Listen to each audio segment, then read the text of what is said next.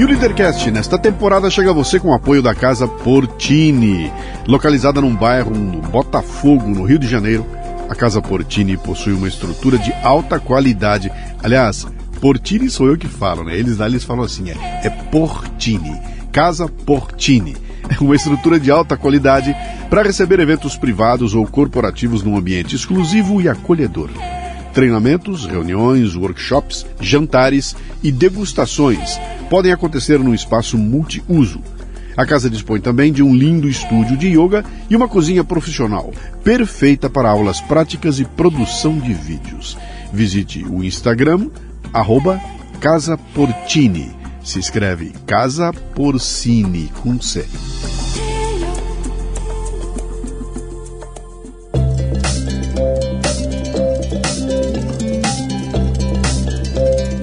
Marca é um conjunto de expectativas, memórias, histórias e relacionamentos. E cabe a você trabalhar para que seus clientes tenham a melhor percepção sobre sua empresa e seus negócios. Bom, eu já sei que com relação aos serviços e produtos você está se garantindo, mas e quanto às memórias e relacionamentos? É aí que a gráfica Viena pode ajudar, com uma seleção de brindes que deixarão sua marca evidente na memória de seus clientes. São agendas, planners, cadernos, cadernetas e muito mais. Brindes originais e personalizados ou um projeto exclusivo, na medida de sua necessidade. Faça o download do catálogo em graficaviena.com.br e grave sua marca no coração e mente de seus clientes. Gráfica Viena, consciência ambiental e qualidade por natureza.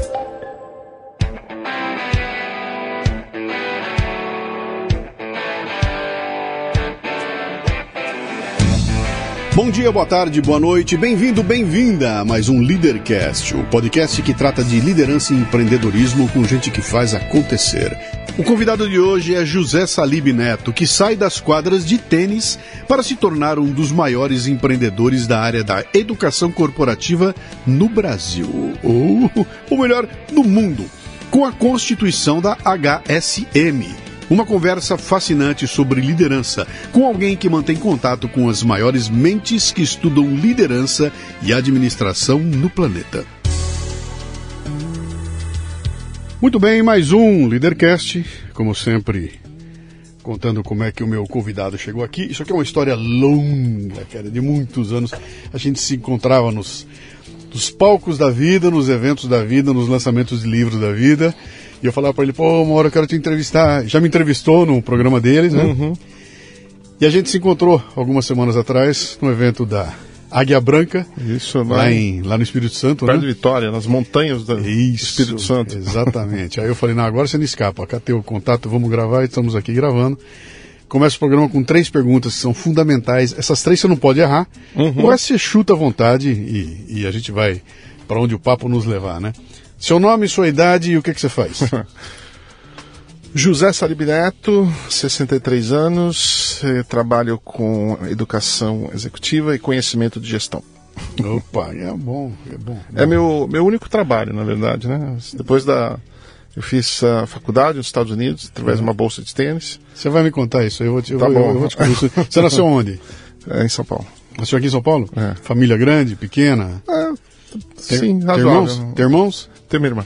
Uma irmã. Seu pai e sua mãe faziam o quê?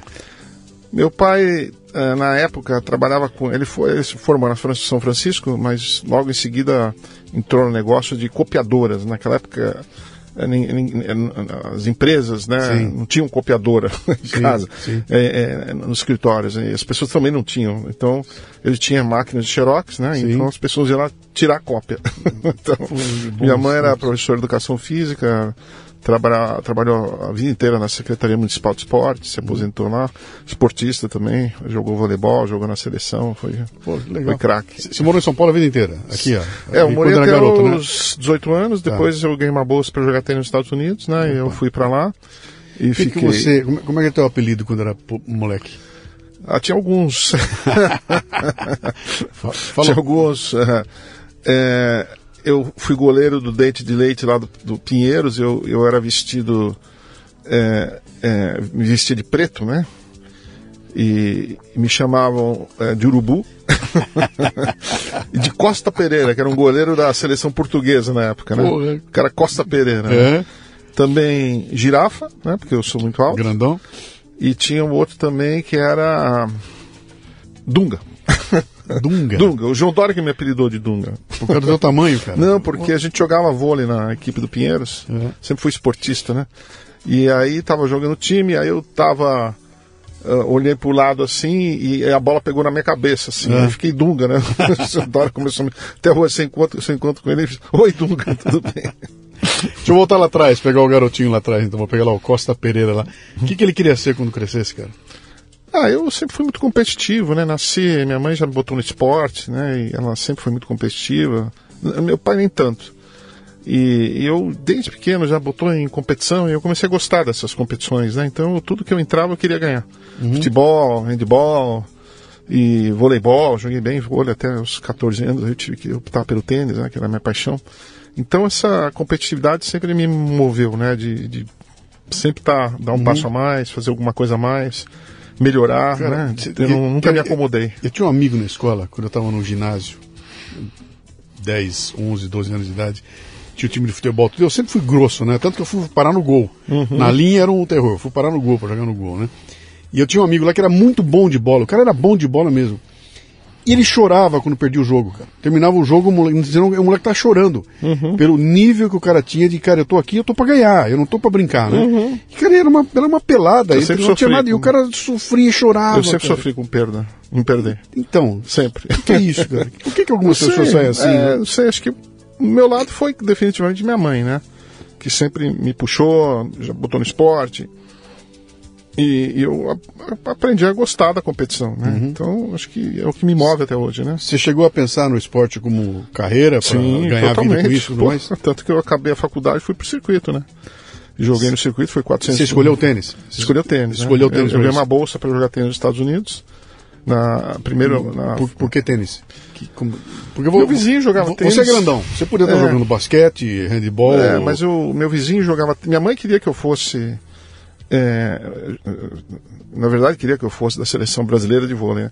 E eu estava caminhando bem, mas aí eu, eu- o meu vizinho jogava tênis, ele me levou para para ver um jogo dele, né? E com 12 anos, aí eu peguei na raquete e ele falou: pega essa, vamos bater paredão. E eu comecei a jogar e, puta, eu falei: meu, esse é meu esporte. Saiu jogando. Saí jogando e ganhei muitos títulos, Brasil, exterior, né? E juvenis, profissionais. é, Uhum. Você chegou a ganhar no profissional? Sim, sim, joguei. Cara, então você É, jogou. não, eu joguei bem. Jogou sério. Jogou joguei sério. bem, joguei bem. É. Joguei na época do Thomas Koch, do Kirmair. Sim. Eu sou um pouco mais novo que eles, né? Sim. Eles têm 70 por aí.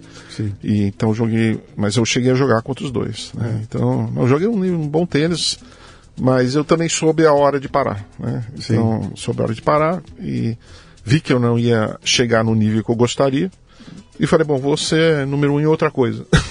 Você chegou em algum, a ir para algum roteiro grande, para para alguma alguma competição? Olha, eu não cheguei a jogar a Grand Slam, né? Porque eu acabei ah, parando rápido, mas joguei vários torneios da ATP, né? Pelo Brasil, América do Sul, Estados Unidos Que também. idade você parou? Parei com 21, 21 para 22, né? É- Essa idade é uma idade já madura para tênis? No tênis? É uma idade que você está começando a ficar, né? Mas eu, eu, eu já tinha tido uma lesão no joelho feia lá na, na- na universidade dos Estados Unidos, né? Eu senti que, que aquela lesão estava me brecando, eu- meu corpo não obedecia, não obedecia mais as coisas que eu queria. Aí comecei a perder de uns caras que eu nunca tinha perdido, cara, e aquilo começou a me deixar. E, e eu falei, não, está na hora de pensar em outra coisa antes que seja tarde, né? Porque de repente você.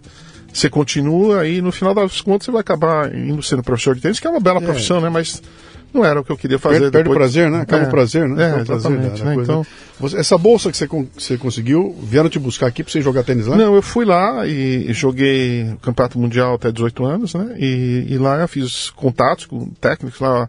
O esporte universitário nos Estados Unidos é muito desenvolvido, Sim. né? Todas as universidades têm. É um negócio de bilhões, de, de- de bilhões, literalmente, né? Então.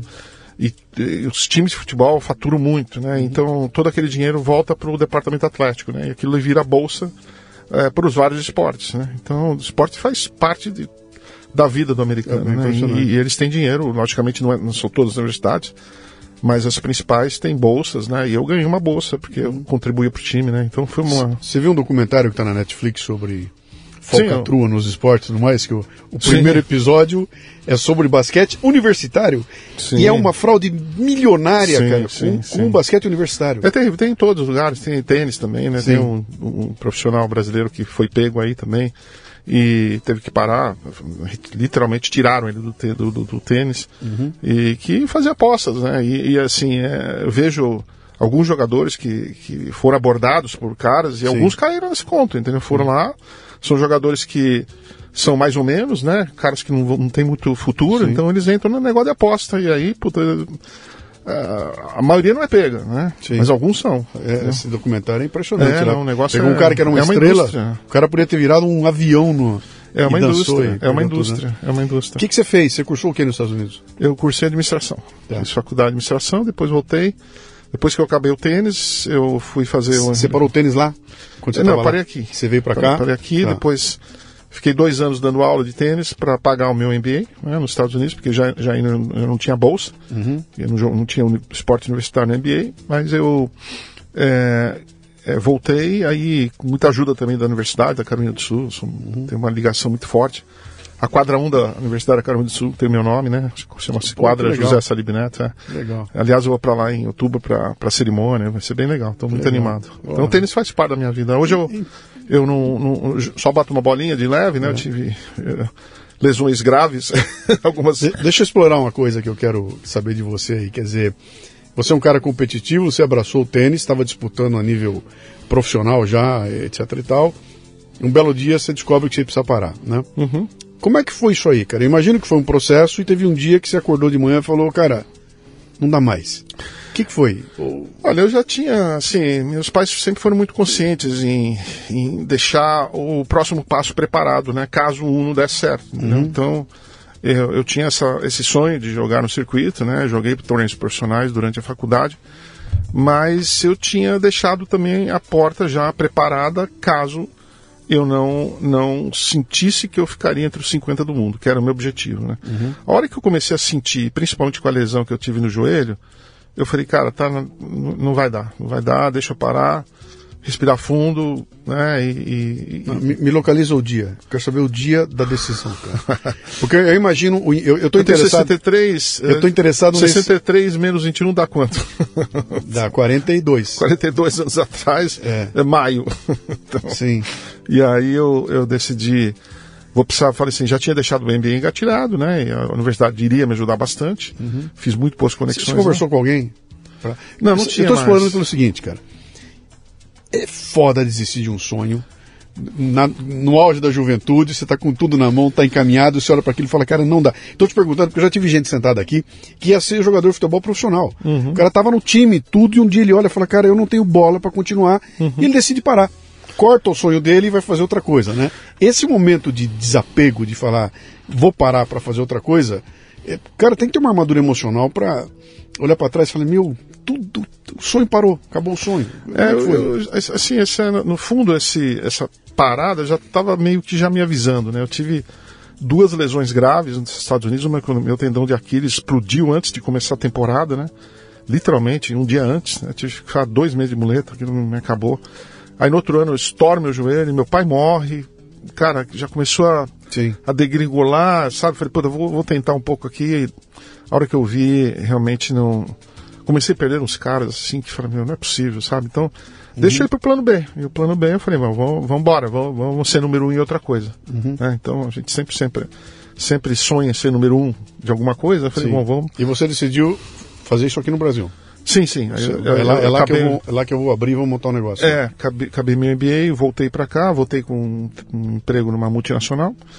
E depois de quatro dias eu percebi que o mundo corporativo não era a minha praia, que eu queria empreender. né? E que naquela época, É, os anos 86, né, foi quando eu voltei, você, se você fala vou empreender, você era considerado um marginal, literalmente. Um cara que, pô, esse cara não vai dar certo em nada, né? Sim. A palavra empreendedorismo nem existia. Não, em 86, eu era o dono da firma. É o dono da firma. Isso, dono da firma. Que, que você tem uma firma? Eu sou dono da firma. Exatamente. Que podia ser um puteiro ou qualquer coisa podia ser a firma, né? Pois é, E, e aí eu percebi, pedi demissão, não tinha nada planejado e percebi e falei, cara, se o mundo corporativo for assim, eu prefiro dar aula de tênis. Então eu até estava cogitando em virar técnico de tênis. Né? Porque foi através do tênis que eu consegui uma bolsa. Mas aí vai para cá, vai para lá, conversa aqui, conversa ali. Meu, meu grande parceiro Harry Ufer, o H da HSM, é, a gente começou, ele também já estava é, saturado no mundo corporativo, né, com 26 anos. E aí nós começamos a, a buscar um, um, o que, que, seria possível a gente começar uh, um negócio uh, com um país com 5.500% de inflação ao ano e sem dinheiro. Você está falando de 87? É, 87. 80, cara, 86. 86 Sarney. É, exatamente. Isso é Sarney. É Sarney. Eu lembro, eu lembro que nós fomos, nós, uma das, das visitas, um dos caras que nós trouxemos, John Kenneth Galbraith, né? Sim. E, e ele, ele veio para o Brasil e um grande economista, né? um dos maiores do sim, século, né? E, e, nós fomos fazer um seminário no Banco do Brasil, imagina, né? E o Sarney pediu uma, uma conversa com ele. Eu presenciei a, a conversa. Uhum, Sarney com ele. É. então, prefiro esquecer. 84% de inflação ao mês. É, não, 5 mil ao ano. Foi o recorde, deu um mês que deu 84% no mês. Pois é. Quem está ouvindo a gente aqui, a maioria não tem a menor ideia do que era você receber o salário de manhã, correr para comprar as coisas, porque de noite o preço teria subido. É, queria empobrecer as pessoas, principalmente aquelas pessoas que vivem do dinheiro vivo, né? Sim. Que não tem onde proteger. Né? Então, Sim. por isso que o Brasil ficou tão pobre, né? Sim. A inflação empobrece. Aliás, é esse esse monstro, né? Tá rondando Sim. aí a gente, e, né? E, e, tinha umas maquiagens lá, você lembra que tinha o, o aplicar o dinheiro, dava, dava uma grana, você Sim. aplicava juros altíssimos, só que a inflação comia tudo aquilo a gente não percebia, né? É, é, é, ela, ela, uma, uma riqueza falsa, né? A incompetência desaparecia ali, né? Porque era, era o dinheiro se movimentava numa velocidade tão grande que a gente não via. Então, quando você estabiliza a, economia e a, e a, coisa fica estável, começa a aparecer a incompetência toda. Por isso a gente lembra daquela época, dava a impressão que a gente tinha mais, é, mais riqueza do que tem hoje. E não é verdade, né? Não, é, é completamente diferente. Era Você... um país assim que eu olho para trás e falo, cara, meu Deus, como é que nós conseguimos fazer isso? Sim. Eu tinha que ser, logicamente, né, quando você é jovem e responsável, né? Hoje, eu olho para trás e falei, cara, eu não falei isso de maneira nenhuma. Eu tinha que ser louco para entender, né? É. Eu, não, eu, não, tinha entendido o que poderia causar, né? E, e, aí eu comecei a entender, ficando mais velho, né? Mas é por isso que é bom você é, empreender jovem, que aí você não tem noção do perigo, né? Sim. E fica mais corajoso. Não sabendo que era impossível, foi lá e fez, né? Para mim, inflação era, Sim. era parte da minha vida. Não era, não era, algo que eu reclamava, puta, inflação. Uhum. A vida era assim, correção monetária, não sei o quê. Tinha um preço de manhã, outra, outra tarde, outra noite. A vida, sabe que a vida é assim? É, a gente se virava. A gente né? se virava. Era... eu, hoje eu acho engraçado quando eu olho o pessoal falando, cara, porque se ganhar um vai ser um horror, se ganhar o outro vai ser um horror também. Cara, a vida vai ter que continuar. Sim. Eu tinha um amigo que falava para mim, falava, olha, o PIB vai cair 5% esse ano. Sabe o que vai acontecer? O quê? 95% está aí ainda. Tem 95% para a gente buscar, né? Mas vocês conversam e como é que surgiu essa ideia do modelo de negócio de que culminou na HSM, né? Na verdade, a primeira necessidade, assim, a vontade de empreender, né? Sim. O que nós vamos fazer, né? A gente começou a fazer até umas clínicas de tênis para executivos, né? Você e o, e o, eu, Harry, e o, né? E, e a Marina também estava. A Marina trabalhou com o Harry numa loja de numa cadeia de lojas de congelados que ele empreendeu, depois vendeu. E, e a gente começou a ver. E aí a, a Marina trabalhava numa empresa de consultoria e eles foram fazer um, um seminário né, de internacional com um guru americano uhum. e convidaram o Harry, porque ele era namorado da secretária. Né? então, e aí ele, ele, ele, ele, ele, ele ficou encantado com o que ele viu, né? as pessoas pagavam para ver o cara. Sim. Eu tinha acabado de voltar dos Estados Unidos, né, com o meu MBA, estava fresco com as ideias de gestão, né, dos, dos grandes nomes, o Philip Kotler, Michael Porter, né, então ele passou para mim e falei, cara, isso aí é maravilhoso, né, acabei de voltar, tô aquecidinho aqui para essa. Aí fomos, né? Fomos e. E a história da HSM é, daria umas 20 horas de conversa. Sim. Mas então, isso não existia no Brasil, né? Não tinha nada. Primeiro, não tinha nem a cultura é. de trazer os gurus para fazer grandes eventos, né? E não tinha uma empresa focada nisso na época. Exatamente. É. A gente focou, né? E e no começo, logicamente, os gurus não queriam vir, né? Eu tentei no começo. Tava... Mas, mas, o modelo era, ele nasce assim, nasce para trazer gente de fora Exatamente, porque a gente sentia que o Brasil era um país que eh, começava a se desenvolver e precisava de informações dos maiores centros, né? Sim. E falaram, bom, vamos, vamos ser esse canal, né? E vamos desenvolver um modelo de negócio diferenciado, né? voltado para dados, né? A gente em dados naquela época. O, o nosso, eu brinco que o nosso Big Data era na cozinha de um apartamento muito pequeno que a gente alugou, que foi nosso primeiro escritório. A gente colocava vários jovens lá para fazer dados na mão mesmo, né? Sim. A nossa inteligência artificial era lá também na cozinha, no fogão. e, e, e, aí nós percebemos, começamos a, a andar e, e, e, aprender junto, né? Então a gente estava muito... E, e, no começo eles não realmente não queriam vir, porque o Brasil era. Puta, se, se, hoje em dia já é duro, imagina aquela época, né? Sim. Então a gente penou e eu percebi que é, dinheiro não era o, o suficiente para trazer os caras, né? Eu tinha que fazer uma coisa a mais. E aí entrou um pouco do meu poder de persuasão, né? O meu pai me deixou, talvez a maior herança que ele me deixou foi foi a capacidade de me relacionar com as pessoas, sabe? Sim. Me relaciono muito bem com as pessoas. E, e, eu comecei a me relacionar com eles. Eles começaram. Porque se eu fosse vender só vir para o Brasil, eles não viriam, entendeu? Eu, tinha que me, então eu tive que me vender. Né? Sim. E aí vai para um, vai para outro, usa um, usa outro, e foi, né? Acabou que. Trouxemos todos, ah, literalmente e... todos os, os, grandes pensadores da administração nós trouxemos. Todos, não Sim. faltou nenhum. Só faltou. Minha filha outro dia falou, pai, mas deve ter um que você não trouxe. Eu falei, o Frederick Taylor, mas ele morreu em 1917, né? Uhum. O resto eu trouxe todos. que legal. E você se relacionou com esses caras todos? Todos, você... todos grandes amigos, né? Sim. Alguns muito amigos. Sim. Peter Drucker, Philip Cotter, que até hoje me relaciono, ou visito uma vez por ano, Jim Collins, William Ury, uhum. é, Thomas Davenport, Alexander Osterwalder, é, Cláudio Araoz. Ainda tenho um contato com eles, eu, eu os entrevisto para os nossos livros, né? Sim. A gente acabou de lançar o Liderança Disruptiva.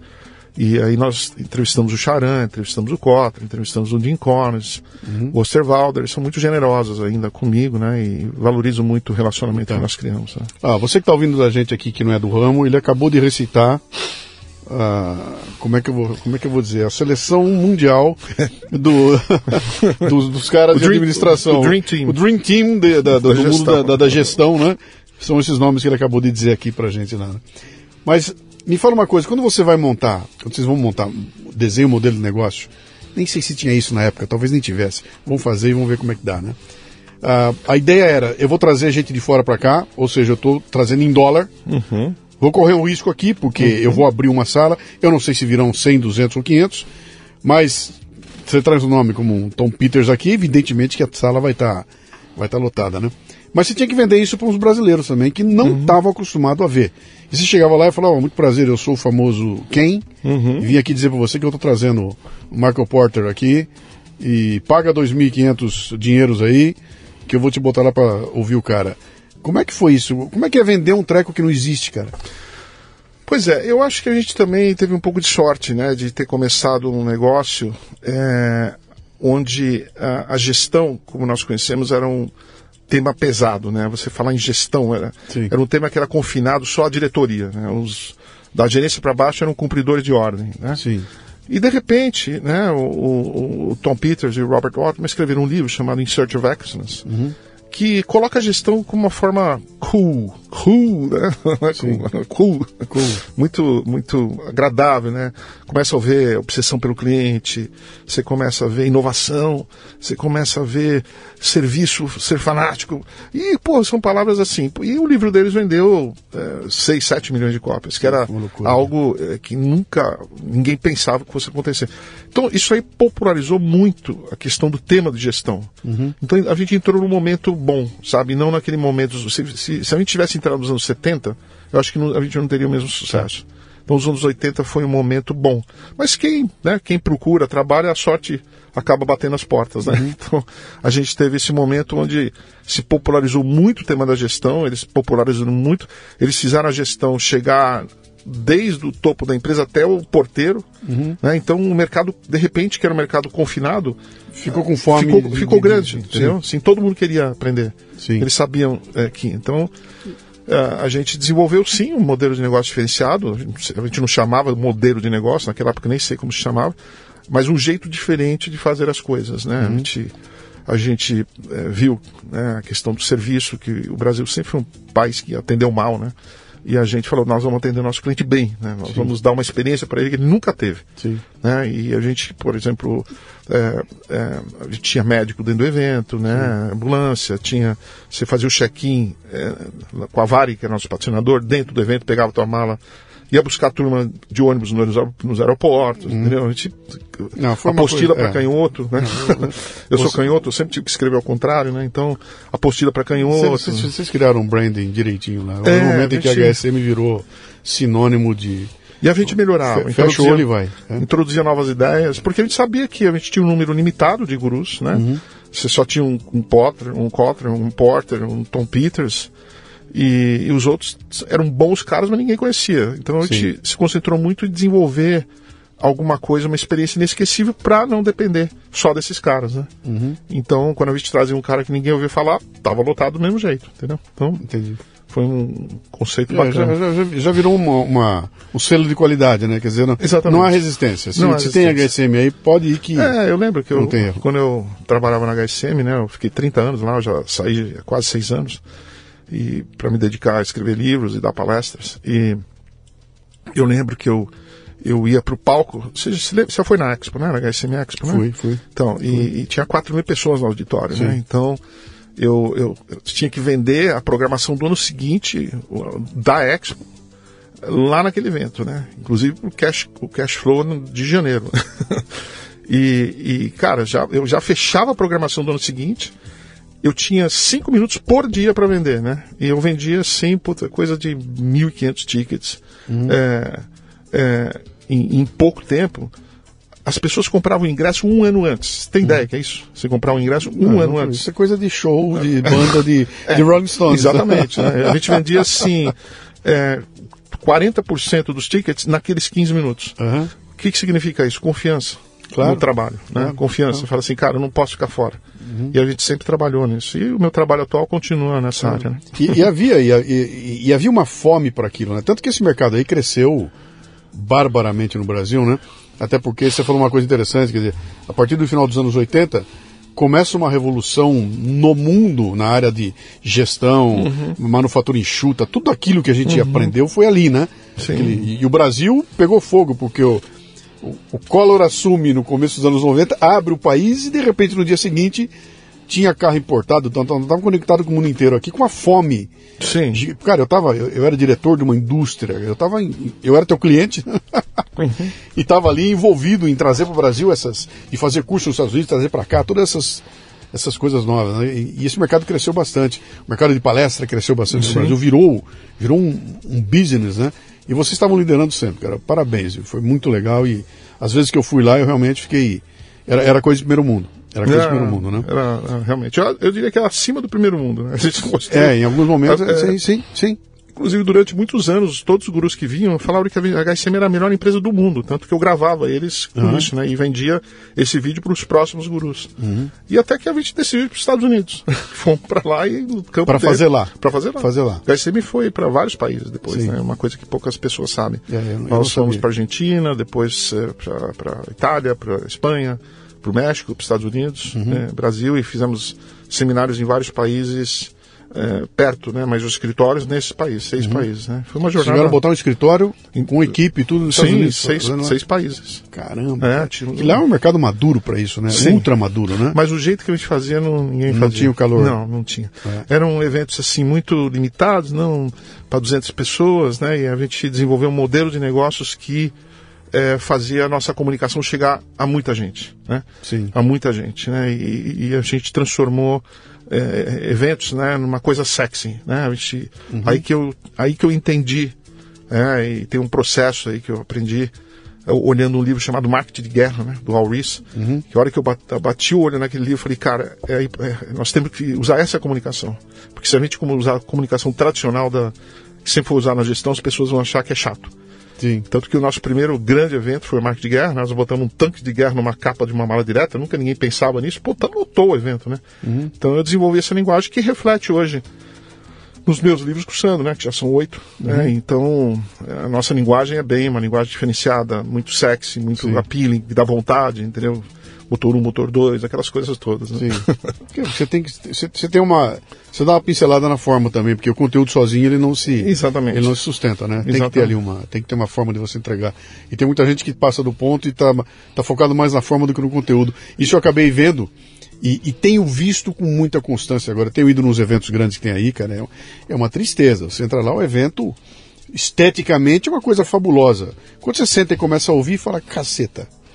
O que, que é isso? É, é, é publicitário vendendo rios dele, mostrando os rios dele? Cara, eu fui, eu fui convidado por uma, uns, antes da pandemia para dar uma palestra para uma empresa de tecnologia e não sabia o que, que me, me, me, esperava. De repente eu vou num palco, né? Eu chego lá, eu, eu vejo um palco, tem, tem uma pessoa aqui falando, outra pessoa Sim. aqui no meio, Sim. outra pessoa, são quatro pessoas falando no palco e eu vejo o público assim, né? Sim. Eu falei, que que é isso, cara? Com fone de ouvido. Pois é, né? Com fone de ouvido, cara. Não, e aí a, a mulher que estava dando é, palestra ao meu lado era uma comediante. E ela gritava. Sim. Eu não assim, cara, Sim. eu não conseguia ouvir. eu fui, eu fui, Saleb, eu fui nesse. Eu tive que parar a palestra eu e pedir para para palestrante falar mais baixo, que não estava ouvindo. Eu fui num desses, cara. Eu, já sei até que evento que você está falando. Talvez até eu saiba onde foi. Foi lá na, na, rot, no, na, na, é na rotunda lá do, do Shop D&D, né? É, é, eu fui lá.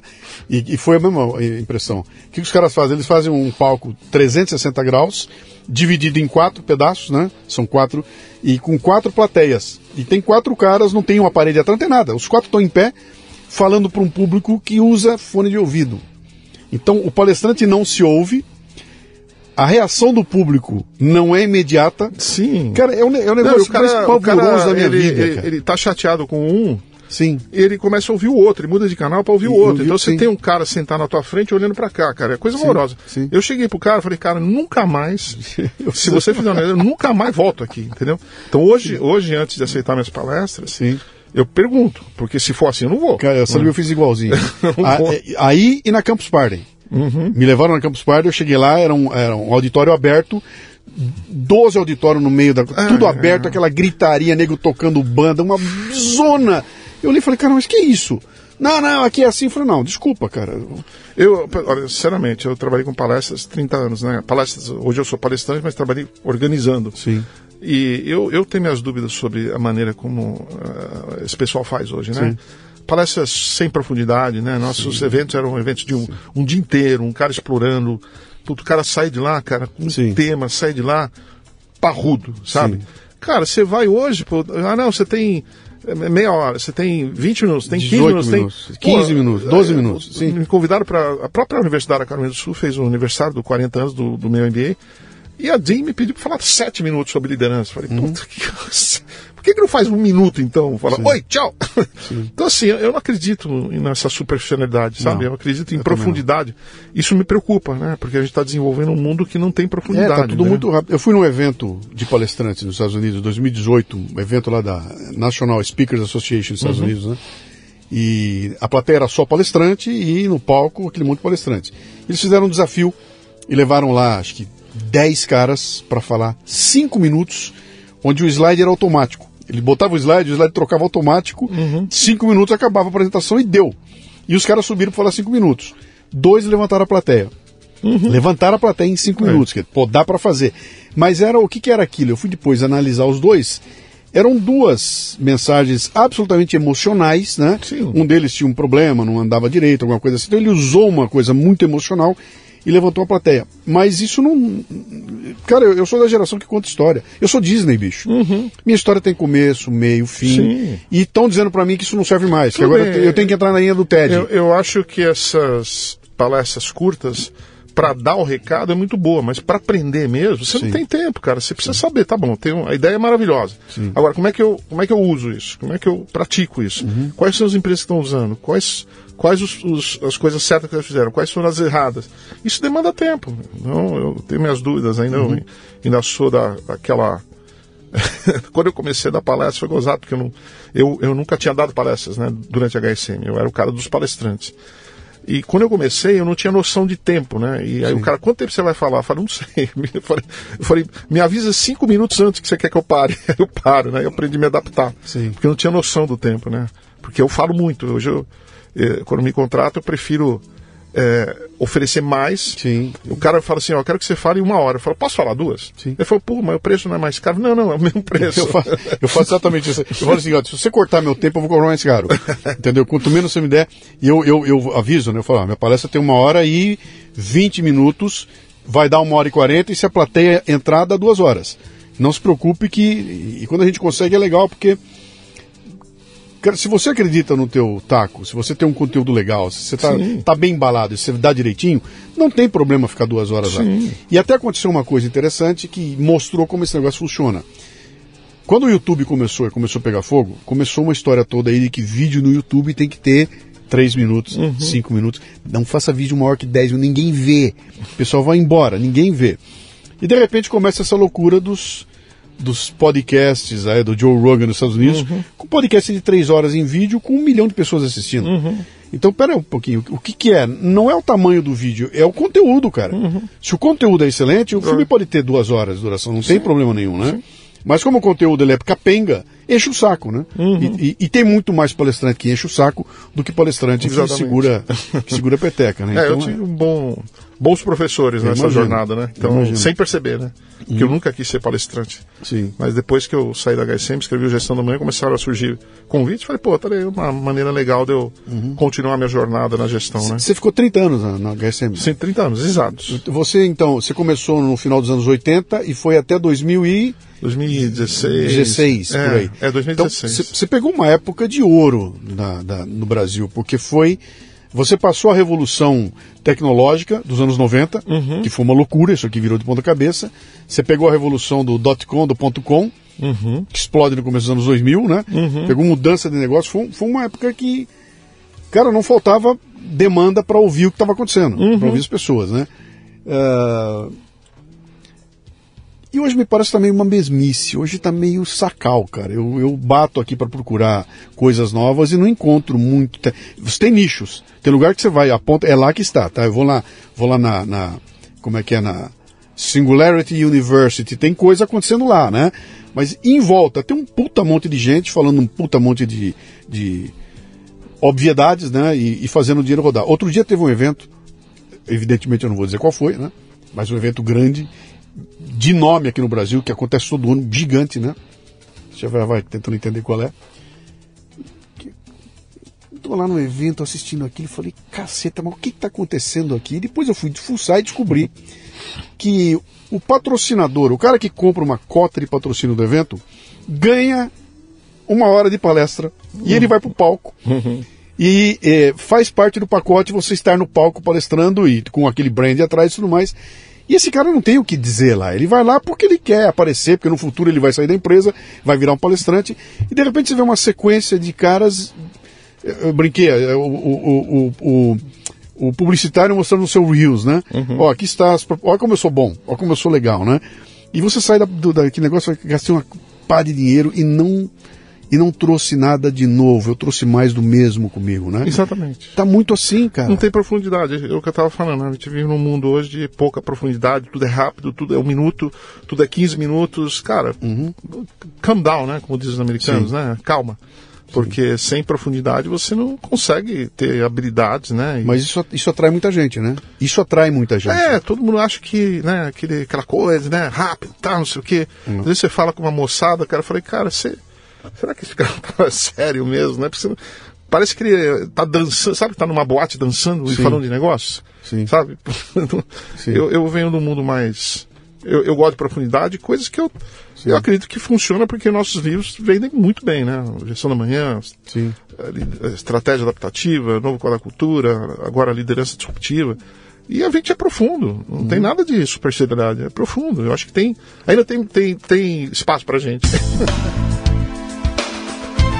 Você está ouvindo o Leadercast, que faz parte do ecossistema Café Brasil, que você conhece acessando mundocafebrasil.com.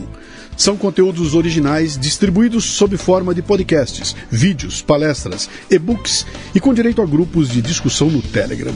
Torne-se um assinante do Café Brasil Premium.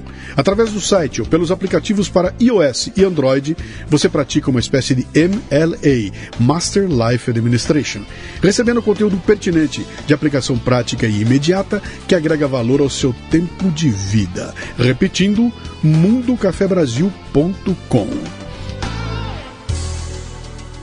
Sabe que você está falando um negócio interessante? Isso- me, isso me causa. Eu fico até. Cara, eu, eu gosto muito desse tema aí. Porque você está falando uma coisa que, divide a responsabilidade. Tem eu, como responsabilidade minha, de passar o conteúdo com profundidade, mas do outro lado tem um público que tem a responsabilidade de escolher o que, que ele vai fazer, cara. Então eu vou escolher ou um, um, um cara espalhafatoso, cheio de falando a coisa da moda, que fala 15 minutos superficial, vou gastar meu dinheiro ali, ou vou escolher um cara que vai ficar comigo uma hora e meia, duas horas, onde eu vou mergulhar. Uhum. O público tem tudo a ver. Quem está comprando o teu livro e, e, se incomodando com ele é um tipo especial de gente sim, que sim. não é a maioria. É verdade. Que é a grande minoria. É né? verdade. Eu tenho encontrado isso no, no meu trabalho, é muito complicado, né? Porque eu, eu brinco com os caras, falo, ó, quem vem no meu podcast vem para se incomodar. Uhum. Não vem para dar risadinha, não vem para uhum. curtir, vem para se incomodar. Ele vai ouvir dois caras conversando. E, cara, e se ele não for do ramo, vai ser um saco. Uhum. Mas eu não quero esse cara que acha que é um saco. Eu quero aquele que ouve e fala, meu, esses caras estão. E, e, é pouca gente nessa Libra. É, um, é, um, é, uma, é, um, é, um, é um público. Como é que eu vou dizer? Ele tá. Ele tá. É, é uma bolha que está preocupada em crescer de verdade, em fazer acontecer, uhum. em ter consequência, que é uma minoria. Pois é, mas você sabe que o, o público, no final, como ele, o público de hoje, ele está acostumado a, a, crescer nesse mundo de tudo Sim. informação muito rápida, que tem que ser cinco minutos, que tem que ser é, TED, o TED diminui o tempo, essas coisas todas. Eu, eu fui dar uma palestra na convenção das, das farmácias São João, lá no Rio Grande do Sul, a maior cadeia, uma das maiores do Brasil. E aí eu falei uma hora, né? E falei, pô, pessoal, eu teria muito mais para falar, e mas o meu tempo é uma hora, então muito obrigado tal, né? E todo mundo, oh, não sei o que, sabe? Pô, Sim. Aí o, o presidente do, da, da Farmácia São João, que adora nossos livros, né? Eu esqueci o nome dele, um cara, um cara que está sempre à, tá na, à frente do seu tempo. Ele levantou. Quem, quem quer continuar ouvindo o Salib falar, né?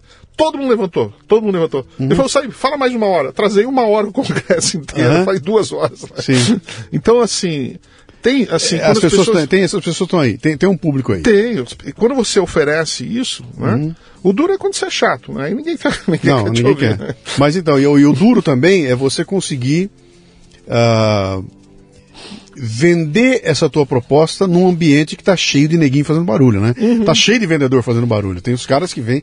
Eu já vi cada história, meu cara, de, de, de, de, cara espalhafatoso, barulhento, colorido, lindo, maravilhoso, que chega lá cobrando três vezes aquilo que eu cobro. E chega lá, você vai ver o cara, pô, é legal. Ouvi barulho, vi cor, vi, mas não sobrou nada de. É, de, é, de... é um fenômeno que acontece, eu não sei se vai durar muito tempo. Mas a turma da, da, da comunicação rápida é, e com falta de profundidade, eu não sei quanto tempo eles vão durar. Mas, uhum. enfim, cada um tem cada um, né? É, vamos ver. o que você falou, tem, tem espaço pra gente eu prefiro, botar aqui. prefiro focar no. Quando no... é que você. Vamos lembrar do teu tempo de, de desistir do tênis e agora você vai desistir da HSM. Quando é que você sacou que estava chegando a hora de. Bom, eu sempre fui muito apaixonado. 30, 30 anos. 30 anos. É. Eu sempre fui muito apaixonado porque eu, pelo que eu fiz. Né? Eu vendi algumas vezes a HSM. Quando teve uma, uma venda mais importante, né? E depois eu ficava né, com os novos investidores, eles imediatamente me davam uma partezinha da empresa de novo e me pagavam uma boa grana e eu achava interessante aquilo, né? Uhum. E, e, eu falei, pô, legal, hoje eu, eu sou, eu sou, eu sou, pago como sócio e não tenho a responsabilidade, não tenho os, os, os problemas é, administrativos, né?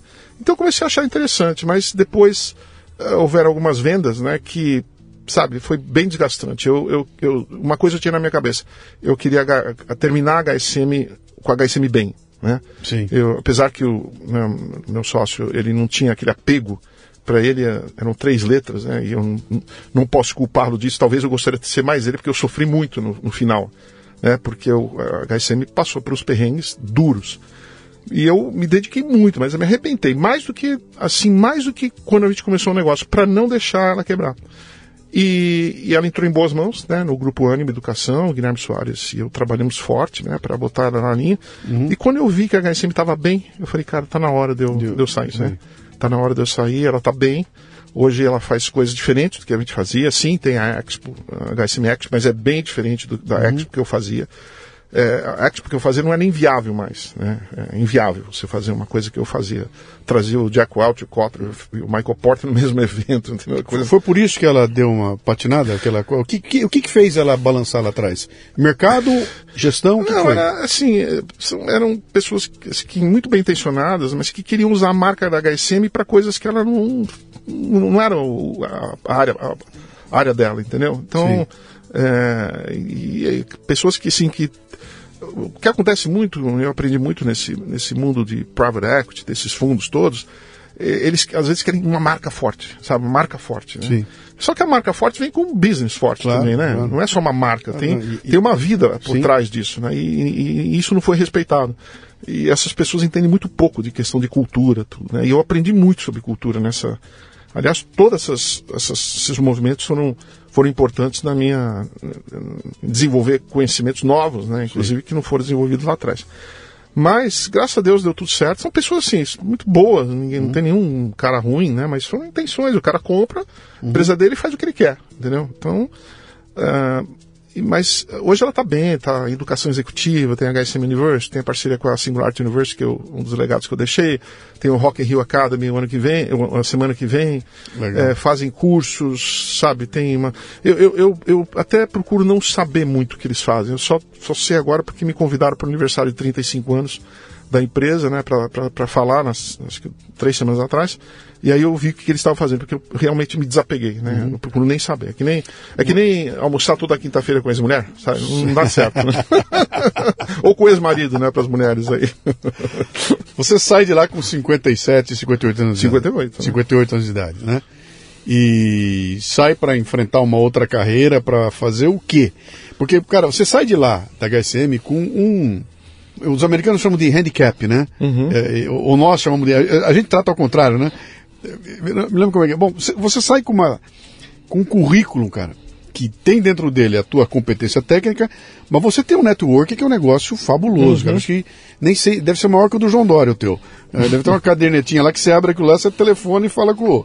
Você fala com, com, com o Biden, se quiser, com duas ligações. Eu não né? sei se o João vai querer com muita gente atualmente, vai ter que demorar não, um pouco. Não, fala. Hoje ele está tá por baixo, né, cara? Mas volta. É, é. Mas é, você sai de lá com um, um, cara com um ativo na tua mão, que é esses contatos que você fez. É, cara, você é um cara conhecido, todas as empresas grandes te conheciam, uhum. todo mundo sabia de você. Então, qualquer coisa que você resolvesse fazer lá, com três telefonemas, você estava na frente de alguém uhum. que resolve lá, né? Como é que você trabalhou isso? O que, que eu vou fazer da minha vida agora? Pois é, olha que foi uma coisa interessante, né? Eu olho para trás, né? E, e, eu aprendo muito com o passado. Eu aprendi com o Peter Drucker, né? E, às vezes eu fazia muitas perguntas. Peter, como é que vai ser o futuro? Eu tive um relacionamento muito profundo durante 14 anos com ele, né?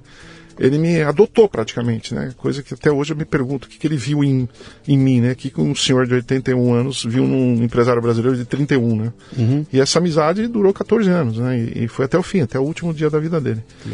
E, e eu, eu quando estava terminando na HSM, tinha duas coisas, né? Eu estava muito cansado, né? 30 anos, ajudei a HSM ter mais vida, né? Hoje ela é uma startup de 35 anos. Quem olha para a HSM fala, cara, essa empresa está em cima da bola. Eu estou muito tranquilo, vejo as pessoas, né?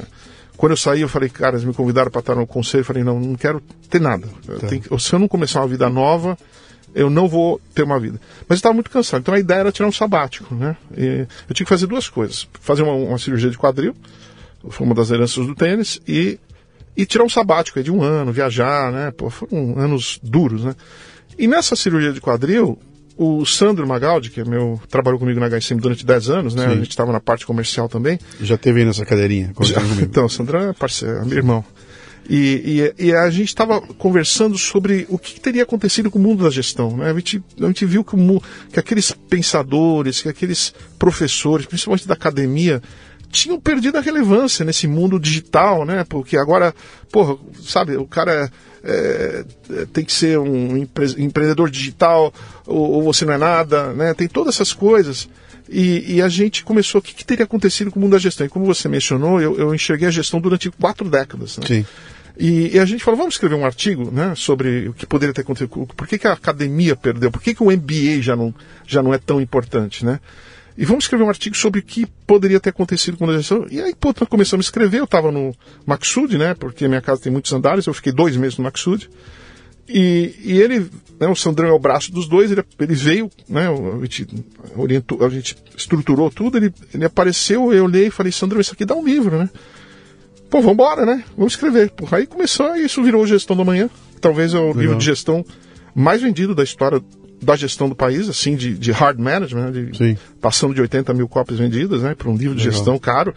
Isso é um número grande, né? E aí logo em seguida começou essa nova fase, ou seja, o meu sabático foi pro saco. não tive sabático. Porque a gente começou a perceber várias coisas, né? Dentro do mundo da gestão, que, que a gestão como nós conhecemos precisava ser reinventada, né? Ela tinha parado no tempo, né? Sim. Ao mesmo tempo que nós tivemos esse mundo, né? Muito agitado, muito digital, de pouca profundidade por um lado, mas muito dinâmico por outro, a gestão parou. Né? O pensamento, as, as, escolas não conseguiram acompanhar toda essa transição uhum. e perderam sua relevância, né? Tanto que eu, uh, um mês atrás, eu estava em Miami, uh, almoçando, uh, tomando um café com o Han Charan, é, que é um dos grandes, né? É, junto com o Peter Philip Kotler, Michael Porter. E ele foi lá com um cara que fez MBA junto com ele, que mor eles moraram juntos, no mesmo, no mesmo quarto durante o MBA. E eu, antes de começar a conversa, falei, vocês fariam um MBA de novo hoje? Ele falou, de jeito nenhum. Né? Dois anos dentro de uma faculdade, eh, fazendo... cara, a gente perderia mil oportunidades. Eu iria para o Silicon Valley, para Israel, para China. Então, assim, a gente começou a, a desvendar, né? Então, a gente está trazendo uma maneira de pensar em gestão uhum. profunda, mas mais alinhada com o mundo que nós vivemos, né? E aí foi o gestão, no, gestão da manhã, novo quadro da cultura, estratégia adaptativa, liderança disruptiva, que as escolas de negócio não ensinam. Esse, esse, esse assunto é, é, é, é fascinante, né? Porque eu vou fazer uma provocação com você aqui, ó. Eu, eu, vamos voltar para o nosso pro teu tempo de, de, de HSM nos anos 90 e eu na autopeça nos anos 90, né? Então, se eu te jogar o nome de uma empresa, você vai me dar o nome de um cara. Hum. Se eu falar para você assim, COFAP, uhum. você vai falar Abraham Kaczynski. Uhum. Vou falar TAM, você hum. vai falar. Sim. O, como é o nome dele? O Rolim, comandante Rolim. Rolim. Se eu falar você, Votorantim, você vai falar Tony Hermílio. Se eu falar Bradesco, você vai falar o Brandão. Brandão. E, e, cara, vamos, Vilar, vamos ficar horas aqui e eu falo um nome e você me dá, me rebate, né? Se eu fizer isso hoje, você não consegue fazer mais. Pois é, você não sabe o nome dos caras. Né? Cara, então a, aquela liderança que impregnava a empresa como um todo, quer dizer, eu tinha alguém para olhar, eu tinha uma instância em que o problema batia, o cara falava, desculpa, é comigo agora, uhum. faça assim, assado e vamos embora, e vamos fazer uhum. acontecer. Isso foi desaparecer, viraram conselhos, desapareceu, e hoje em dia, se eu te der o nome da empresa, não tem mais, você não sabe mais quem é o cara, é um CEO que evidentemente ele não vai ter o skin on the game como esses caras tinham. Uhum. Pô, a Tan era, era, era sobrenome do, do Rolim, cara, né? Pois é. Aquele era o nome dele, né? Pô, ele ficava esperando tava... os clientes no, no, Pô, no cara, avião, né? Um envolvimento. Botava o cara pra tocar piano, botava tapete vermelho. Peraí, você foi para o, o, o Kaczynski na COFAP, cara, aquilo era a alma uhum. dele, ele tava enfiado lá. Hoje é um CEO que se alguém pagar bem, é jogador de futebol, ele vai jogar em outro lugar lá, né? Isso me parece que meio que teve consequências graves aí, né? Não, independente da, da, das ferramentas de gestão terem melhorado e tudo mais, essa, esse, essa espécie de descompromisso, ou não é nem descompromisso, essa pulverização da, da responsabilidade acabou causando umas consequências. E eu senti isso brutalmente, eu faço palestras há 30 anos. Eu fiz mais de mil palestras pelo Brasil afora aí. E uma coisa que eu notei claramente, a qualidade do contratador de palestra caiu barbaramente, uhum. cara. Oito anos atrás, se eu fosse chamado uma palestra, cara, eu ia sentar na frente do vice-presidente da empresa, do, do uhum, presidente da empresa. Uhum. O cara ia sentar comigo e ia me contar uma história, dar um posicionamento estratégico e falar: é isso que eu quero. Hoje, se bobear, eu converso com a assistente da supervisora de RH, uhum. que me coloca no mesmo nível de importância da coxinha. Se a coxinha vai estar tá quente ou não, é tão importante quanto o palestrante que vai estar tá no evento, né? E aí eu pergunto, o que, que vocês querem? Ah, eu quero motivar o povo. Faço um briefing sem pé nem cabeça, vendo a palestra que eu quiser para eles, uhum. qualquer uma que eu quiser eu vendo para os caras, né? E se perdeu. E você fala, cara, isso aí está em todos os segmentos. Então você vê os caras investindo milhões em treinamento e o serviço prestado é uma merda. Né? Você vê as empresas de tecnologia com um discurso maravilhoso e a tecnologia, na hora de você usar, uma porcaria. Uhum. O atendimento é ruim. Nunca se falou, se escreveu, se fez tanto curso, se fez tanto dinheiro com as treinamento em liderança e nunca nós tivemos uma falta de liderança tão grande. Uhum. Cara, que nó é esse, bicho? O que, que aconteceu com o mundo? Bom, aí acho que nessa nova visão de liderança que nós trazemos, né, é, ela fala um pouco disso, né? Aliás, fala bastante disso, né? Porque é, que nem estava falando, você lembrava o nome dos caras, né? Sim. Jack Welch, né? O Sim. John Young, aqueles CEOs. Hoje você não sabe mais quem é presidente da. Eu não sei quem é o presidente da IBM mundial hoje. Antes eu sabia, Gene Rometty, aquelas coisas. Sim. E, aliás, talvez ela até continue. mas o, se você pegar assim, os últimos 20 anos, nunca tantas empresas se perderam pelo caminho. Assim, o número de empresas que se perderam nesses últimos 20 anos, com a evolução da tecnologia, foi gigantesca. Né?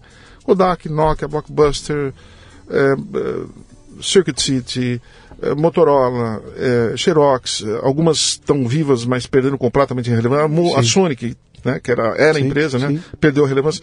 E, e, e, muitas outras, mais de 250 empresas. Né, você pega a Sears, você pega uh, Toys R Us, você pega uh, aqui no Brasil a editora Abril, né, que se perdeu um pouco também. Um pouco não, totalmente. Total, né? né? Você desmancha na, na, na, pois na é, da gente, né? É, e, e a gente começou a ver o que, que, poderia ter acontecido, que, porque no fundo são só marcas, né? Sim. Quem está por trás das marcas são os líderes. Então a gente começou a estudar o que, que poderia ter acontecido. A gente viu que os líderes dessas empresas eles eram bons líderes, assim, eles tinham um histórico muito importante, né, de, de, de, de, de ser vencedor em várias empresas. Sim. E de repente eles perderam, né? Então eles eram bons líderes, tinham todas aquelas qualidades de um líder, saber motivar, saber inspirar, é, pessoa certa no lugar certo, né, é, comunicar, mas não souberam desenvolver outras habilidades é, para vencer num mundo muito diferente do que eles viveram, né? Uhum. Eles cresceram num mundo muito diferente. Então a gente aborda, né, a gente traz novas habilidades, novos skills, competências transformadoras que são necessárias hoje para você vencer nesse mundo. Né? Então uhum. talvez esse, esse nosso livro inspire é, uma nova geração de líderes, né, que a gente aborda a liderança de uma maneira de, diferente de tudo que já foi falado, né? Então Sim. a gente leva a liderança para a gente chama desenhou a, a, a, constelação da liderança com o líder conector no meio, o líder algorítmico, né, o líder é, que constrói ambientes de aprendizado, o, o, líder colaborador, né, uma nova visão de liderança. Eu acho que, na verdade, a liderança se perdeu muito, né? Por isso que você vê todas essas empresas, né? E cada empresa que se perde dessa, principalmente as que quebram, né? Me, me dói o coração, né? Porque são décadas claro, de trabalho não, perdidos, não, e, né? E, e, e, a dor que é você trabalhar com uma empresa dessa. Pois é e ver o dinheiro saindo pelo, pelo bueiro, né? Uhum. Dinheiro indo embora assim, você fala, cara, como é possível os caras fazerem uma coisa dessa? E aí você vai conversar e o sujeito é de uma arrogância, é um garoto de 30 anos de idade que fala 16 idiomas, com diploma em 3, 4 lugares e que. Cara, cadê o. Sabe, cadê o. Eu tive um médico que veio aqui e cadê o cheiro da, do hálito do paciente? Você cheirou a boca do cara para saber? Ou você está aqui de longe, né? Então é, é uma coisa é, curiosa. Né? E, e, e, e, não é à toa que nós estamos vendo essas dificuldades que essas empresas estão passando, né? E, e, trazendo de volta conceitos que são antigos com nome novo, uhum. né? traz de volta, bota um nome novo, começa a vender livro, fazer dinheiro. Cara, que, que, que coisa maluca, né? Mas aí, na hora que você sai de lá, então você se transforma num. Você está independente, uhum. você vira um palestrante, uhum. escritor, e isso é teu negócio. Sim, é, totalmente. negócio é esse. Totalmente. Você é. não montou a Salib Inc. Não, com 36 é, funcionários? Quando, e... eu, quando eu saí da HSM, eu sabia que eu queria ficar pequeno, sozinho, né? Okay. Eu, eu, há 60 anos eu não queria ter mais né, preocupação de pagar 13 terceiro e, e né, plano de saúde, de fazer todas aquelas coisas que eu passei a vida inteira. Que eu acho que é importante, tanto que minha filha trabalha comigo, a Cristiana, que se formou na Arizona State University, né? Ela tem 25 anos, está no auge. Eu falo, não use o seu pai como exemplo, às vezes, né? Sim, eu falei, porque sim. hoje eu trabalho com as coisas que eu gosto. Sim. É, não necessariamente menos. Né? As pessoas, ah, você deve estar trabalhando menos. Nada. Eu falei, falei, cara, estudar o Peter Drucker até as três da manhã é, estudar, é trabalhar sim, menos ou mais, né? Então ah, depende. Cara, eu, eu, me mato aqui três vezes mais do que eu me matava é. quando eu era auto-executivo de uma puta indústria. Eu me mato muito. Eu ganho menos dinheiro hoje do que eu ganhava lá. Eu tenho muito mais preocupações do que eu tinha lá, porque eu toco meu negócio sozinho. Mas eu não troco, cara. É. E tem uma coisa importante que você falou aí. Passou uma barreira ali dos 50 anos de idade, 60 anos de idade, tuas prioridades mudam, né, cara? Com sim. 25, com 30, bicho, eu quero estar no meio do jogo dando porrada, tomando porrada. Sim, sim. Eu quero que você me bote um desafio que fale, me provoque. Diz que eu não consigo, que você vai ver. Com 30 uhum. anos eu uhum. passo por cima e vou detonar. Com 60, eu vou olhar para aquilo e falar: o quê, bicho? meu, vai doer meu joelho subir essa escada. Eu não vou subir, cara. Eu fico quietinho Hoje eu, eu, eu, eu, subo a escada, mas eu subo a escada que eu quero. É entendeu? Aí. Não a que me sim, mandam. Sim. Essa é a diferença, né? Sim, eu, eu, trabalho com o que eu gosto, com o que eu quero com muita intensidade, né? Com muita profundidade, não, não fico, sabe, tiro férias como todo mundo tira, mas não, sabe, não tenho moleza. E ainda mais que a Cris começou a trabalhar comigo, cara, eu não posso, sabe, tenho também um limite que eu posso dar de exemplo, né? E eu falei uhum. para ela, vai, vai na Amazon, vai trabalhar. Sim. Mas a gente armou essa boutique, nós fazemos sim, sim, sim. vários cursos digitais, né? Alguns cursos presenciais também. Eu, Sandro, a gente tem um time muito bacana entre a gente, né? Tem um nível de confiança. O Sandro tá igual a você. Vocês estão. Exatamente, vocês a mesma coisa. Ele, ele, ele, É independente. ele, tava no, no meu sucesso, né? A Sim. gente tá. Assim, o Sandro, ele, ele, ele, ele, por exemplo, ele trabalha um pouquinho com alguns projetos de consultoria, transformação cultural. Uhum. Eu não. Eu, eu decidi não, não ser, tanto que eu, eu, eu não aceito conselhos, eu não aceito mentoria. Salib, você fez igualzinho em mim, cara. Eu falei, não. Pera, você tá querendo que eu entre no intestino da tua empresa? Eu não vou entrar, cara. É. Não quer. Não, vai fazer consultoria. Não, não, não, não, não, não. não. Eu acho importante a consultoria, né? É, e acho importante os consultores. Mas no meu caso, é, eu quero usar todo o tempo possível para estudar. Né? Sim. Porque o mundo hoje é tão dinâmico e tem tantas oportunidades para desenvolver novas teorias para ajudar as pessoas a navegarem, porque está todo mundo perdido. As pessoas estão perdidas completamente, Uhum. Tão, né? tão. Por isso eles vão parar no hospital psiquiátrico. Minha esposa é psiquiatra. Que é né? o que está acontecendo Está agora, acontecendo, né? cara. É, é, é. Saúde mental é o tópico número um no mundo, né? Então a gente está tentando trazer uma filosofia de gestão para as pessoas se adaptarem. Então eu, eu uso meu tempo muito hoje, em vez de usar o tempo para dar consultoria ou participar de uma reunião de conselho, que você tem que estudar um negócio de 400 páginas, cara, eu uso o tempo para estudar. Eu prefiro estudar 400 páginas de, de novos conteúdos, entendeu? Entendi. Então isso está me trazendo. Eu estou num momento muito feliz. Acho que eu nunca tive tão feliz profissionalmente como eu estou hoje. né? Ah, e produzindo, né? Porque acho que não posso parar de produzir, cara. O dia que eu paro de produzir, eu morro, literalmente. né? É, e competitivo do jeito que é, cara, É, não, não. Como é o nome do novo livro aí que vocês acabaram de lançar? Liderança disruptiva. É, Qual é, qual é a pegada dele? Então, é, é, habilidades e competências transformadoras para liderar na gestão da manhã. Né? Lançado na semana passada, no, lançamos no Cubo. Sim. Apareceram 400 pessoas, você, você não pôde, Pô, acabou não podendo Você me ir. convidou, eu falei, vou, marquei pra ir, eu não sabia que tinha que, tinha que reservar. Quando eu fui reservar, ingressos esgotados. Falei, Não caramba, não cara. tinha mais, né? É. Então a pegada é trazer essa nova visão eh, de liderança, trazer. eh, nós identificamos al- alguns skills que eh, os líderes precisam desenvolver, que não basta mais você fazer tudo bem, né? Sim. Você tem que ser um, um líder mais analítico, um líder mais voltado para algoritmos. eh, um líder que constrói ambientes colaboradores e não ambientes que constroem ambientes um, de- um devorar o outro, né? Porque a, a coisa é muito Você rápida. está focado em empresa grande? É, é uma liderança todas as empresas, grande? né? Ou qualquer tipo de empresa? Não, não, tanto que a nossa imersão, é, nós temos uma imersão que dura oito semanas, né? Chama Gestão da Manhã na Prática. É, é digi- to- é toda digital, com exceção do último encontro, que é presencial. E nós temos muitos, muitos empreendedores, é, muitos donos de negócios, né? De 50, 100, 200 pessoas. E, e também tem as empresas grandes. Hoje, na nossa imersão de manhã, estava lá o, CDO, né, o Chief Digital Officer da Renault, e estava um empreendedor lá de Sinop, entendeu? Mas é, donos do negócio. Sim. Então, assim, va- varia muito. A gente tem que trazer. é, Eu acho que a minha jornada na HSM aprendeu a, a, a- a trazer a comunicação de gestão para um público bastante abrangente. Sim. Porque não é à toa que você, nos eventos da HSM, você vê aquele monte de gente. Sim. Então eu tinha que comunicar, desde o CEO até o analista, eles tinham que, que, que ver aquela coisa e entender do jeito deles. entendeu? Então eu tive essa habilidade, né? E estou trazendo agora para os nossos livros. né? Então tá, tá bem legal. Agora- Qual é, qual é a. Qual é a. O que, que vem pela frente aí? Que, que você Olha, tá- agora, é, eu estava até conversando com o Sandro sobre isso, né? Bom, nós temos não tem mais. Eu falar que não, não ia ter mais, mas tem mais um. O, o, o- quando começou a, a inflação, né? Começou a guerra na, na- com a Rússia, com a Ucrânia, né? Agora os russos apertam o botão. Ah, eu quero ver o inverno agora, né, que os russos vão fazer com, com energia na, na energia, Europa, né? sim. Hoje eu fiquei sabendo que o, que o euro, pela primeira vez, baixou do valor, né? Do dólar, né? Então, é, a gente está vendo uma inflação vindo, né, de novo, né, por questões do commodities, né. Não acho que ninguém sabia quanto que a gente era dependente da Rússia, né, que coisa, né. Pois é. Aliás, o mundo inteiro está interdependente. né? É, eu estava comentando ontem. Explode um porto em Trípoli que você nem sabia que tinha porto e sobe o preço do pãozinho aqui na esquina, cara. Exatamente. Isso é um nível de fragilidade que a gente nunca teve na história. Então, Exatamente. Cai, sai do ar o WhatsApp por quatro horas, pânico. Pois é. né? Outro dia caiu o Isso tá Google, muito- lembra que o Google caiu? O Google ficou fora do ar algumas horas. O mundo está interligado. Acabou o mundo, Tá, cara. O mundo está totalmente interdependente, interligado. E o que acontece, né? Inflação, né? Inflação aí já... A Europa acho que nunca viu uma inflação desde a da Segunda Guerra Mundial.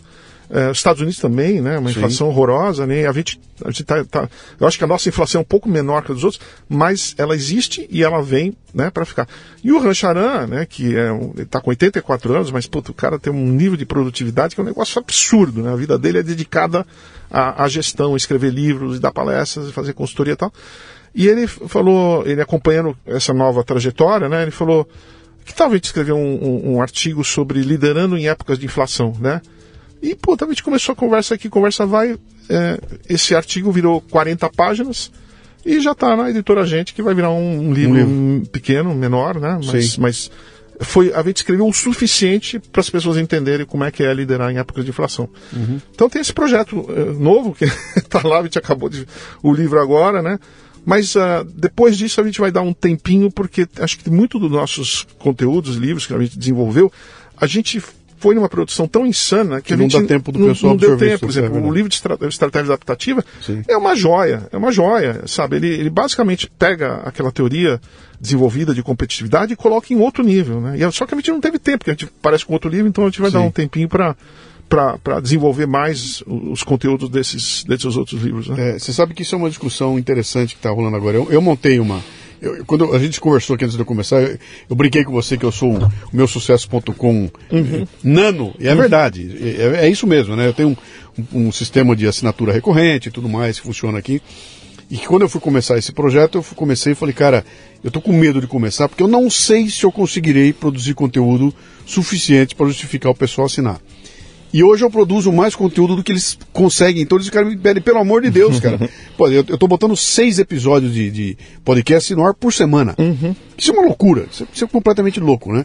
E os caras me chamaram, uhum. bicho, dá um tempo aí, por favor, né? que a, a, a, a, Tem um conceito que eu tô discutindo muito com os caras, que é o seguinte. Antigamente eu ia brigar pelo Share of Wallet, né? Uhum. Você tem a tua carteira, você tem 100 reais nela, um pedacinho vai para pagar a Netflix, um pedacinho a assinatura da revista tal, um pedacinho vai. E eu quero um pedaço disso. Share of wallet, um pedaço dos seus 100 reais. E hoje é share of time. Eu, eu, teu problema comigo não é mais o preço que eu cobro. Agora é o seguinte: você não mais tem tempo, eu não tenho mais tempo de consumir teu livro, Salib. Logo eu não vou comprá-lo. Né? Exatamente. Né? Não tenho tempo de é. fazer o teu. Eu quero fazer teu curso, mas não tenho tempo para alocar para ele, portanto eu não vou comprá-lo, né? E, e essa discussão do share of time traz uma perspectiva fabulosa para a gente aí, que é o seguinte: eu, esse ativo tempo né, nunca foi tão valioso como ele é uhum. hoje em dia. E eu tô vendo ele sendo jogado fora, cara, na mão de picareta, na mão de cara que promete para você 10 lições para você ficar rico amanhã. É. Fique aqui durante 6 horas ouvindo o meu. Internet, a internet, ela deixou as pessoas muito vulneráveis, né? É. E, e, tem pessoas que têm um poder de comunicação muito forte, né? E os caras acreditam, né? Tem, eu vejo gente vendendo carro para participar de um então, curso. Isso não é igual é? aquele cara que no Velho Oeste ia com uma carrocinha vendendo um, um elixir para curar tudo. É a mesma coisa. Isso historicamente é assim, né? É. É, você conhece a forma de lançamento? Né? Sim, sim. Quando você pega e olha aquilo, cara, aquilo é a, a como é que era o nome daquelas aquelas empresas nos anos 70, cara, que eu fui na reunião dos caras lá da, que começava com aquele sistema de venda que o cara parava um BMW na porta, chegava lá, eu era um fodido que nem você, hoje eu ando de BMW. eu, eu vi isso, cara, no final dos anos 70. Eu vi isso pessoalmente e, cara, é o mesmo modelo que está sendo uh, uh, mais uh, oferecido e. Porque está muito mais fácil o acesso, né? Com a internet uhum. você tem acesso a tudo que Sim, você quiser no mundo. Só falta um filtro Exatamente. Esse é o problema, cara. É o, é, filtro. o que a gente tem procurado trazer, né? O Sandro e eu temos focado bem na gestão, né? Sim. Trazendo uma nova visão da cultura, trazendo uma nova visão de estratégia, trazendo uma nova visão da liderança, trazendo uma nova visão de ler, ler o ambiente, né? Porque a gente sente que realmente as pessoas estão tão perdidas, né? O, a velocidade da tecnologia fez a gente correr desse jeito, né? Uhum. Então, as facilidades, as pessoas operam na velocidade da luz, né? E só que tem que ter uma estrutura que te ajude a fazer isso, que senão você vai literalmente enlouquecer, né? Uhum. então... Vamos partir pro final aqui? Uhum. O que, que você recomenda hoje, cara? Você tem os seus 63 anos de idade, tendo conversado e, e, interagido pessoalmente com esses baita desses gurus todos, né? Se você tivesse começar teu negócio hoje, você é um garoto de 25 anos de idade aí, vai investir tempo e dinheiro em algo. Uhum. O que, que, é esse algo que você vai desenvolver, cara? O que, que você faria hoje? Ah, educação digital, né? Eu faria uma empresa para treinar as pessoas a, a programarem, a, a, inteligência artificial, é, nanotecnologia, robótica. Cara, porque o mundo cada vez mais vai precisar, porque a tecnologia se constrói em cima dela. Uhum. E não tem escola suficiente. Se você perguntar para as empresas qual é o gargalo principal que elas estão tendo, Sim. são profissionais de tecnologia. Sim. Qualquer lugar do mundo. Eu tenho um amigo, um colega aqui, é, que tem uma empresa de dados, né? Gestão de dados, e ele está perdendo colaboradores para empresas ah, eh, indianas que pagam o cara em dólar Sim. e o cara não precisa nem falar inglês. Antes o cara era falar inglês. O cara É. ganha 10 mil reais na empresa dele, o- cara oferece 10 mil dólares Isso aí. para ele trabalhar em português. Então, assim, cara, educação digital, se eu fosse jovem hoje, cara, não tem a menor dúvida. cara. Estaria ensinando porque nós não temos. e é, é gozado, né? É, a gente. é, eu tive com a sobrinha da minha esposa esse fim de semana, veio com o namorado, tem os dois 17 anos, né? Fazendo. é, se preparando para vestibular. Cara, como o nosso estudo, como as nossas escolas estão atrasadas. Então. Como estão atrasadas. Assim, cara, as possibilidades que estão lá, assim, ou, ou- você. é, eles te empurrou para ser advogado, ou para ser médico, Sim. ou para ser odonto, lá, que é uma minoria. Que é o que nós ouvimos. ser, Que, que é o que nós dois ouvimos quando a gente era Pois moleque. é, para ser administrador, você tem que escolher uma dessas. Cara, o que nós temos de profissão em tecnologia, a hora que eu Sim. falei pro garoto as possibilidades, ele sai, ele ia fazer odonto, ele desistiu, vai para tecnologia. Sim. Então, então, hoje as oportunidades estão tão, tão nesse mundo de educação em tecnologia, sabe? Porque e, Uhum. E- e- e e isso- principalmente e tem dois mercados, um da formação e outro de pessoas de mais idade que não tiveram essa preparação. Então, eu, eu queria te perguntar aqui. Nesse evento que eu fui dos palestrantes lá em, lá em 2018, né, um dos caras subiu lá para falar sobre o que era o futuro, como é que ia ser o futuro do mundo da palestra, tudo. E um deles entrou lá com uma proposta do que ele chamava do silver hair. O povo que tem o cabelo prateado, né? Que ele falou, cara, tem um mercado. Evidentemente, ele estava falando dos Estados Unidos, né? onde o sujeito se aposenta e tem uma certa estabilidade. Aqui, se bobear, você se aposenta e morre de fome. Né? Mas ele falou, cara, tem uma classe que está esquecida de silver hair, para quem nós podemos vender viagens, seminário, tudo, que ninguém está cuidando desses caras. Sim. Tem um mercado gigantesco de gente de idade que não vai ter a pegada dessa molecada para aprender agora do zero, mas tá aí. O Eu, mercado. digo, eu digo que a, a- molecada tem um monte de ideia, só que quem tem a grana é o, é o pessoal mais velho, né? Sim. O silver hair, o white hair, o no Sim. hair. Sim. Nossa. então cuidem, Nossa. né? É. não, não abandone os velhinhos que os velhinhos, os velhinhos estão com a grana, né? Aham. E tem muito dinheiro para gastar e, e, e guess what, né? O cara que ia viver até 70 anos vai viver até 90, Vai- 100 anos. 100 né? anos, é. é ficou mais velho. Tudo que o Peter Drucker previu está acontecendo, né? Ah. Inclusive ele já falava do lifelong learning nos anos 50, né? E nós estamos falando agora, né? E-. Porque você hoje tem, tem que ter várias carreiras, né? Uma carreira não basta mais, né? Sim. Você é é um engenheiro, você chega naquele ponto, de repente você tem que fazer outra faculdade, outra faculdade, né? E eu acho que tem um mundo de educação gigantesca Uhum. pro, pro, pro pós, porque as pessoas estão precisando se reeducar hoje. É. Então, tem oportunidades de educação maravilhosas. Assim, Eu- eu, eu- eu, se fosse jovem hoje, cara, é, as oportunidades hoje são muito maiores que quando eu tinha, né? Quando a gente, pô, já começando com uma inflação horrorosa, com ambiente fechado, reserva de mercado, a gente era Sim. obrigado a ter aquelas calhambeques. você queria um livro, cara, importado? E para conseguir um livro? Eu tinha um cara que ia vender para mim, ele ia na minha empresa com uma mala de livro importado caríssimo, cara, que você achar um pandemônio. Mas eu uso um negócio nas palestras que eu gosto muito. Eu chego no, no final da palestra, o pessoal pergunta e resposta e tudo, os caras, ah, o que, que você recomenda? Eu falo o seguinte, ó, quando alguém perguntar para você o que, que você faz, a primeira resposta tem que ser eu estudo. Eu, eu sou estudante. Mas você está com 90 anos, sim senhor, eu sou estudante. E depois você fala como é que se aplica isso, porque não dá mais para parar, né? Você não pode parar, tem que estudar, vai usar o teu celular para isso, cara. O que eu estou fazendo? Eu estou aqui, eu estou numa fila do banco ouvindo um podcast, cara. Eu estou estudando.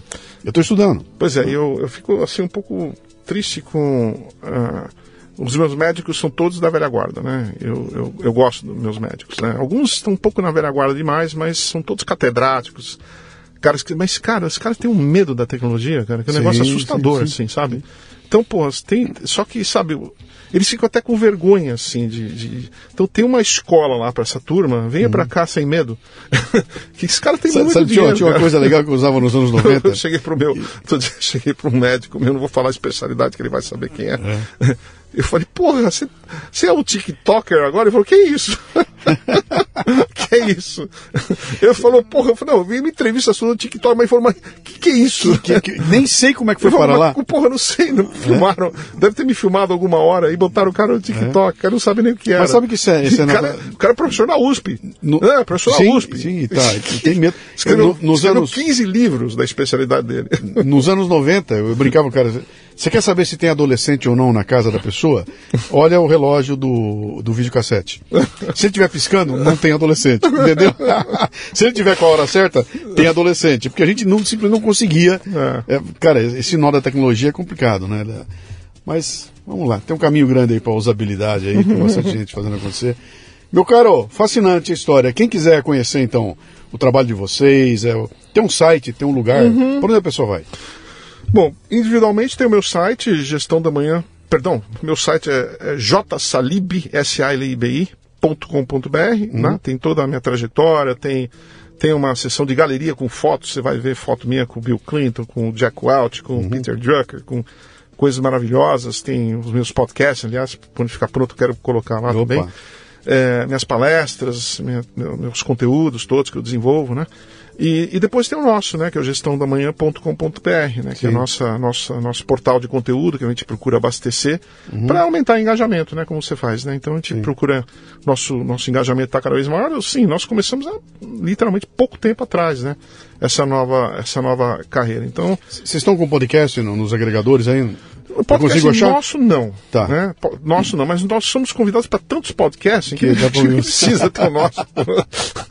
nem precisa ter o Legal. nosso, né? Bom. Então acho que já, já tô no dos outros. Não, É preciso- não tem, não tem que ter estrutura aqui, mas é um prazer participar. Obrigado pelo Imagina. convite. Eu Conte comigo agradeço. sempre, né?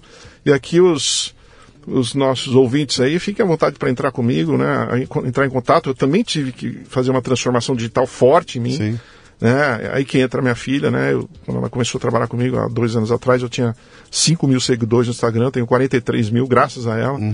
E, e eu interajo com todo mundo, né? E puta, às vezes a minha filha vem e fala, pai, temos que fazer pergunte qualquer coisa ao Salibão, né? Sim. Que é a minha sessão, né? E eu falei, eu transformo seu negócio em 15 segundos. Sim. E, cara, eu, eu boto lá, puta, parece 30, 40 perguntas. Eu, eu respondo todas. Qualquer pessoa que manda uma mensagem para mim tem uma resposta, porque eu acho que é o mínimo que eu posso retribuir por essa pessoa estar me dando tempo de me acompanhar. Uhum. Então eu sou muito ativo, né? E, e tem sido uma jornada muito, muito agradável. Às vezes um pouco demais, mas tudo bem, a vida dá um jeito. parte, cara. O dia que diminuir, não é mais competição e não tem mais graça, né? Grande Salib, obrigado, cara. Grande abraço a você. Obrigado, Luciano. Prazer ter você aqui. Vamos, vamos nos cruzar aí pelos Com lançamentos certeza. de livros da E, vida aí e tudo mais. Se quiser me convidar de novo, tem tanta história para contar, você não Ah, tem ideia, cara. Nossa vou senhora. pegar, vou pegar, vou pegar um, um- um fio e a gente vai falar em cima desse fio aí. Grande abraço. Um abraço. Obrigado. Tchau, pessoal. Muito bem, termina aqui mais um Leadercast. A transcrição deste programa você encontra no leadercast.com.br. Você ouviu o Leadercast com Luciano Pires. Mais uma isca intelectual do Café Brasil. Acompanhe os programas pelo portal cafebrasil.com.br.